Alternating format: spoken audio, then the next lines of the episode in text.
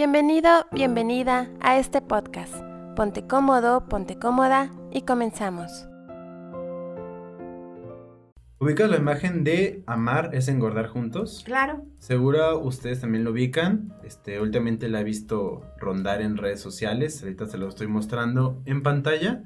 Y me llama la atención, justo como menciono, de que en estos últimos años he notado que cada vez comparten más y más y más, como si fuera de, risa o como si fuera lo más normal. Están, normalizando el hecho de que las parejas, cuando están juntas, tienden, o bueno, parece que es como, porque se burlan, de lo que se burla es lo que ocurre mucho, que cuando, hasta incluso está el chiste, cuerpo de casado y cuerpo de soltero. Entonces, a mí se me hace mal que romanticen la idea de que andar con alguien es sinónimo de que vas a engordar. Lo curioso es que a mí mi última relación me pasó eso. O sea, yo engordé, pero no le echo la culpa a la que fue mi pareja. Este, porque pues yo no tuve el control y así ni el nutrólogo para saber que no estaba comiendo bien. Pero tú, o sea, que, que, te mueves más por los temas de psicología, que te dedicaste eso durante muchos años, ¿por qué ocurre esto? ¿Por qué la gente tiende a descuidarse cuando está, tiene una, una relación? Yo siento que puede ir de la mano del descuido, pero también puede ir de la mano de una ansiedad, aburrimiento, fastidio, como algo que se repite constantemente y entonces deja de motivarte y de ser un estímulo. Cuando tú conoces a alguien, quieres arreglarte, duras mucho arreglándote, quieres gustarle, oler rico, dar una buena impresión. Pero cuando tienes mucha confianza se desarrolla una seguridad, ya, ya lo tengo seguro, ya la tengo segura. Y entonces como que nos relajamos y el aburrimiento, esa falta de cortejo en la pareja, provoca que llenes la adrenalina que tenías de conquistar y seducir, pues con carbohidratos. Este, ¿Qué opinas de la gente que romantiza eso? Primero es hacernos responsables de, de que no es la pareja la que nos hace engordar, sino es nuestra comodidad en una relación y una excesiva seguridad la que nos lleva a verlo hasta divertido. Sí, creo que la gente se ríe de algo que sabe que es real y que le incomoda.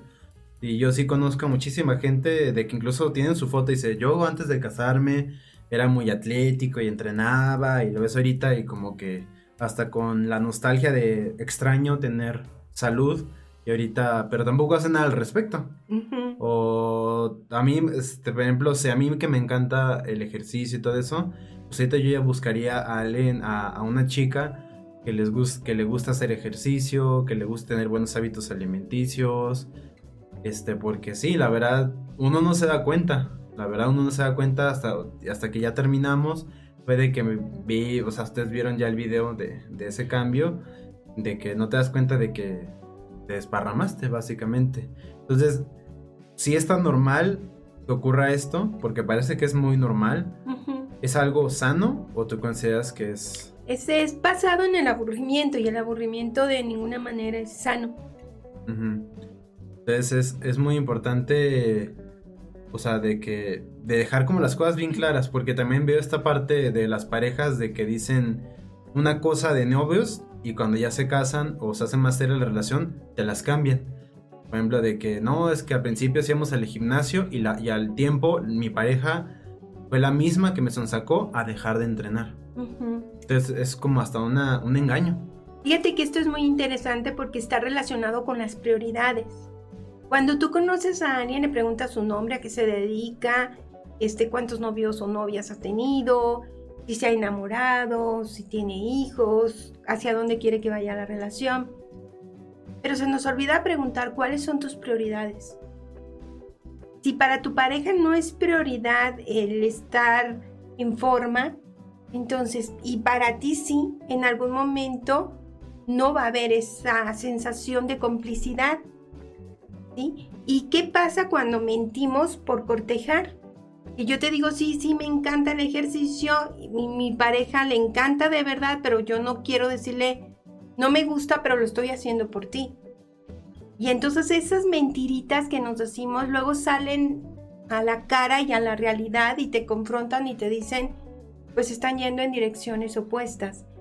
Sin embargo, el enamorarse, yo he visto parejas de muchos años de casados que, que ya tienen, por ejemplo, 70 años, 80 años y se conservan muy bien físicamente y hay entre ellos una atracción sexual, física, amorosa, emocional. Hay una complicidad en todos los aspectos y yo creo que es muy bonito ver este tipo de parejas porque Sí. tienen como los unen varios elementos y todos dirigidos a la salud mental, física y emocional. ¿Y por qué existen más imágenes de ese tipo y no tanto entrenar? Digo, este, amar es entrenar juntos, amar es estar sano juntos, amar es crecer juntos, pero hacia arriba, no para los lados. Entonces, a mí se me preocupa ver, es como ver tantas esta situación. Y, por ejemplo, si tú, uno si está dentro y ya se dio cuenta de que se está descuidando y su pareja también, ¿qué puede hacer? A nivel mundial tenemos un problema en México de obesidad. Entonces, el sistema va a ver qué es lo que está ocurriendo más y a eso se le va a dar promoción. Porque lo que quieren es que la mayoría compre, no la minoría. Entonces, ¿qué se puede hacer si te has dado cuenta que los dos están generando hábitos que los está alejando de la salud? Pues platicarlo. Platicarlo cuando esté preparada tu pareja. Pero si sientes que está enojada o que no, en este momento no quiere saber nada de ponerse en forma, pero tú sí lo quieres hacer, empieza a hacerlo tú. Y si tu pareja te dice, yo no estoy de acuerdo que vayas al gimnasio, yo prefiero que te quedes en casa, yo no estoy de acuerdo que se gaste este dinero en, en algo para que te sientas bien o que te pongas en forma, entonces sí decirle, es que vamos a establecer qué cantidad de dinero es tuya, mía, de la pareja, para con la mía yo establecer qué tipo de alimentos quiero tomar y qué tipo de régimen, porque luego hay un problema también cuando eligen a, a qué restaurante ir. ¿sí? Porque si la, una pareja, uno de ellos está mm, cuidando su salud y cuidando lo que come y el otro no, no van a coincidir ni en eso. Pero es que está la otra parte de que está esta creencia injusta de que si alguien se pone a hacer ejercicio durante una relación, de que a lo mejor está bien panzón y de repente se pone a hacer ejercicio, quiere decir que la está engañando. O sea, muchas personas creen, es que ya me está engañando. Se está poniendo bueno por la amante. Le relacionan, cuando alguien está casado, relacionan ponerse fitness otra vez a que tiene una aventura. Bueno, quiero ser muy honesta. Generalmente cuando una persona se abandonó y empieza a de nuevo a tomar conciencia, algo lo está motivando. Sí, pero no necesariamente tiene que ser una, una pareja. O sea, a lo mejor es, él se cayó en cuenta de que ya no quiere eso y se pone a trabajar. Pero si automáticamente por los medios de comunicación está muy relacionado que algo lo está motivando. Está como el ejemplo de tu pareja está muy triste y de pronto se pone feliz, de pronto se pone en forma, de pronto está superándose, sale más. Algo está pasando. Pues los cambios son alertas de que esa persona está aburrida con la situación y está buscando lo que ya no encuentra. Sí, sí, digo, lo entiendo perfectamente, pero pues imagínate a alguien quiere hacer un cambio y le regañan, ah, es que me estás poniendo el cuerno y no sé qué. Como, como el chiste de la, de la mujer que tiene a su pareja y llega y tiene un pelo rubio en su saco Ah, sí. y le dice, me estás engañando con una rubia. Y dice, oh, pues, o sea, el señor no le está engañando porque pues trabaja en su oficina y sus, trabaja con sus compañeras y todo y platica, se acerca, sueltan pelos. Y al día siguiente, este, le llega, ahora con un cabello negro, y le dice, me estás engañando con una de cabello oscuro. Y dice, oh, pues, entonces ya al día siguiente, dice, ya no, ya no quiero que me la haga de tos. Y antes de llegar a su casa, se checa, y ahora sí dice, no, ya, estoy limpio. Y entra, la ve la, la esposa y lo ve así, y dice, me estás engañando con una calva. O sea, de que hagas lo que hagas va, a ser como, como el show. Pero también aquí parte otra cosa que es, mucha gente relaciona como el estar casado o una pareja como eventualmente se desgasta, eventualmente está el hartazgo. O sea, de que es hasta casi, casi humor de que la gente sienta que es normal, incluso hasta sale, cada vez sale más estudios de que el enamoramiento se acaba. Sí, hay un promedio de dos a tres años en que dura el enamoramiento. Pero no es una regla general, eso es lo importante. O sea, a ver, depende de muchas cosas para que se acabe, ¿no? a ver, vamos a... Eso es muy interesante, yo sé que les va a encantar. El enamoramiento sí tiene un periodo de dos a tres años si lo cuidaste. Es el tiempo, no puede durar más. Te voy a decir por qué. Porque entonces provocaría un colapso físico en la persona. El enamoramiento hace que tu corazón trabaje más rápido, tu cerebro esté más distraído por un mundo de ideas, todos tus órganos están estimulados, de hecho te rejuveneces con el enamoramiento y tiene un promedio de 2 a 3 años.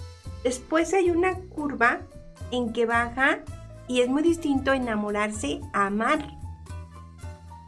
Y en el amor maduro, en el que ya no tienes esa adrenalina, pero entonces es un amor que trasciende y que es más profundo porque ya sabes quién es la persona. Es muy interesante porque el enamoramiento tiene un efecto cegador te ciega los defectos de la persona y te hace ver las virtudes exageradamente. Si no hubiera eso, no habría parejas. Pero en el amor ya ves todo en su justa dimensión y aceptas los defectos y aceptas las virtudes y no quieres cambiar al otro. Y entonces hay una curva en el que surge el amor durante un promedio de 4 o 5 años y de nuevo puede urgir que crece el desamor. Y cada siete años una relación se va renovando. Pero hay parejas que se pudieron haber quedado entre 7, 14 y 21. Y así con múltiples de 7 hay rachas de ajustes en la relación de pareja. Eh, es un organismo. En una pareja hay él, ella, hay una, en una pareja hay los dos miembros y la relación es el tercer miembro. O sea, es un organismo vivo la relación. De hecho, ahorita me estaba acordando, vi un post que hizo viral en Facebook de una chava que subió, documentó, que eso es como lo más triste, documentó desde conocer a su novio y le iba tomando fotos de toda la comida que le daba e incluso la termina como el post con el, con el chavo pues ya gordo. Y ella básicamente diciendo, te voy a enamorar para que, te, te engordé para que sea solo mío.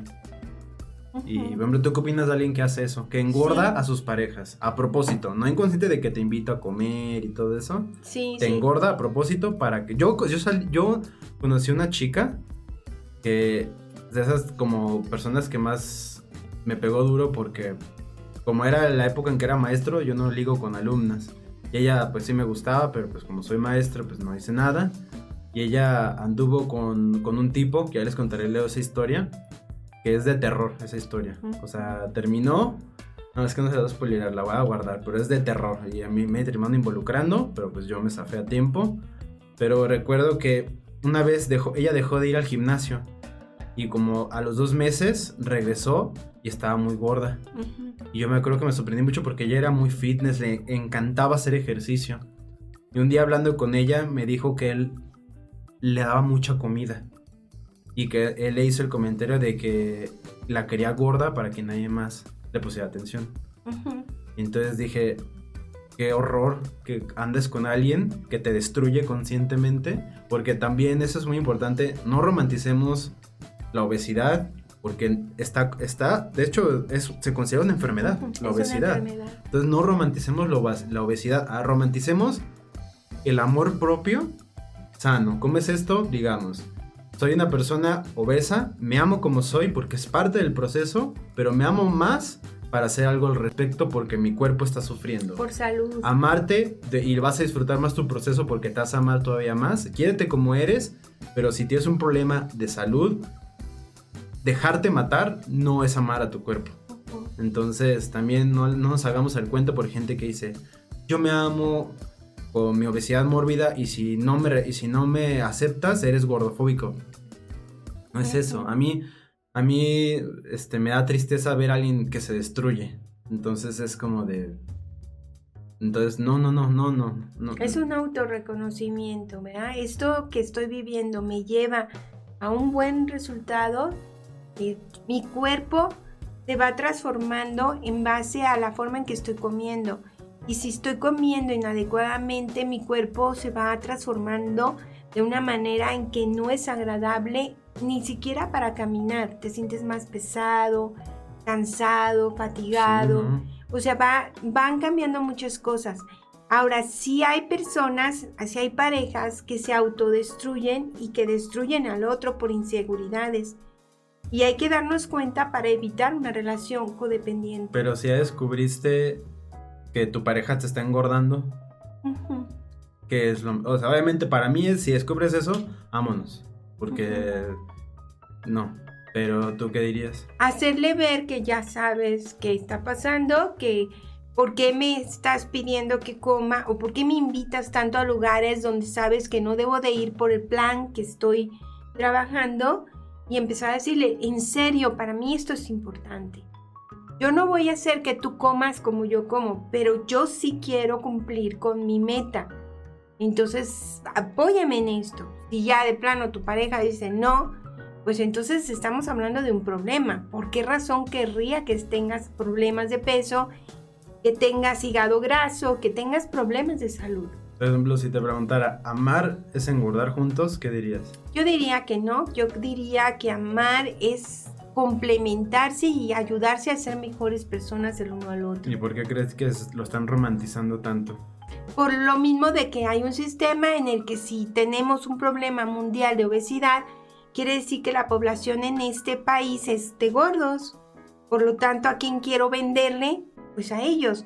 La comida chatarra invierte muchísimo dinero en publicidad y en justificar que refrescos cero no te engordan. Sí, no, también lo chistoso de, de la publicidad de la comida chatarra es que no usan modelos este, plus size. Usan gente como más estándar, lo cual es muy curioso, obviamente, porque hay un- una onda de marketing detrás.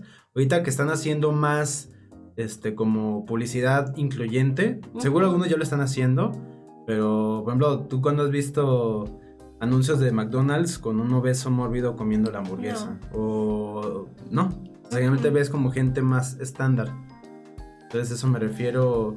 Y además, con todo lo, de- lo del COVID, es un hecho que mucha gente está subiendo de peso. A mi gusto, el COVID es el menor de los problemas en la actualidad. O sea, Ujú. porque incluso ya se está controlando más todo. Hay mucho batalla por delante.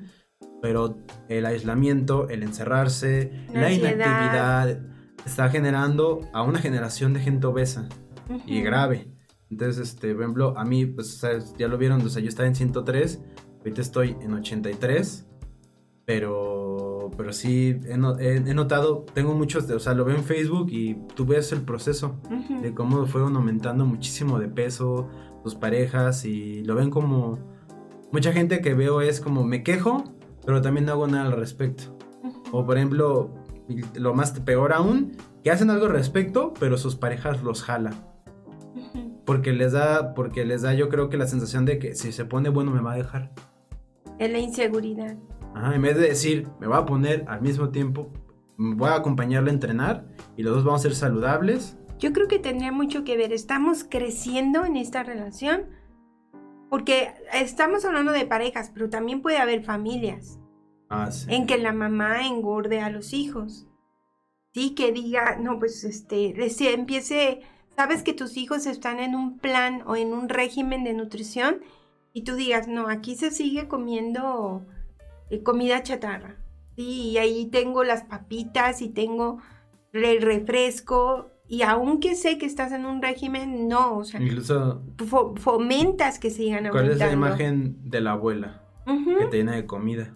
Exacto. O sea, incluso hay familias Y de la que abuela también chonchita. cuando la- de que alguien de la familia empieza a ser saludable, le- la familia que le empieza a decir, ya estás muy delgado, antes te veías mejor, No te vayas a enfermar. más, no es sano estar tan flaco. Algo que dicen mucho es, ¿para qué ponerte en forma? Yo conozco mucha gente que se puso en forma y se murió. Ajá, dice, soy Más gordito, vale ser gordo feliz que flaco A mi gusto, este, que digan, soy un gordo feliz, diría, pues sí. Pero si le preguntas a tus articulaciones, a ver qué tan felices A tu están. cuerpo, a tus si, si a tus arterias, a tus pulmones, si a tu hígado le preguntaran si se siente genial con toda esa grasa, te aseguro que te diría, te pasa de lanza este, esta persona, porque me está matando. Le estás generando mucho peso, ¿verdad? Es mucho castigo, o sea, simplemente, este, un vaso, o sea, con toda la grasa, pues obviamente se va obstruyendo la, circulación de oxígeno, que es lo que el corazón necesita para, pues, para bombear, funcionar, enviar y hacer todo el movimiento del cuerpo. Lo que es un hecho es que el ejercicio dilata eso. Y obviamente pues la grasa se usa, va desapareciendo y si se puede expandir, se puede hacer más grande para que haya un mayor flujo de oxígeno, lo que a largo se traduce si te da algún día por la edad o yo que sé, un problema cardíaco, es más probable que la libres con, un cuerpo sano, con un cuerpo obstruido. ¿Por qué? Porque es el corazón que necesita para moverse oxígeno. Entonces, si no hay flujo de oxígeno, no tiene dónde agarrarse y se va, va a parar.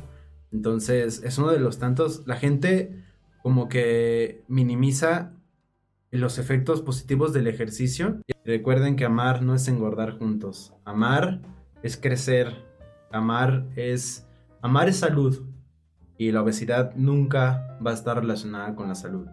Nunca. Entonces, trabajen en sus objetivos, trabajen en su, en su cuerpo, trabajen en su bienestar y les aseguro que se van a sentir más, más, a gusto con, con quienes son, se van a sentir más fuertes, más energéticos y van a ver la vida de otra manera. Entonces nos veremos hasta la próxima semana. Yo soy Isaac López y estuve con Blanca Mercado, Vivan Simple. Hasta la próxima. Gracias por acompañarnos. Te invitamos a que te suscribas al canal de YouTube Minimalismo Simple y seas parte de esta maravillosa comunidad.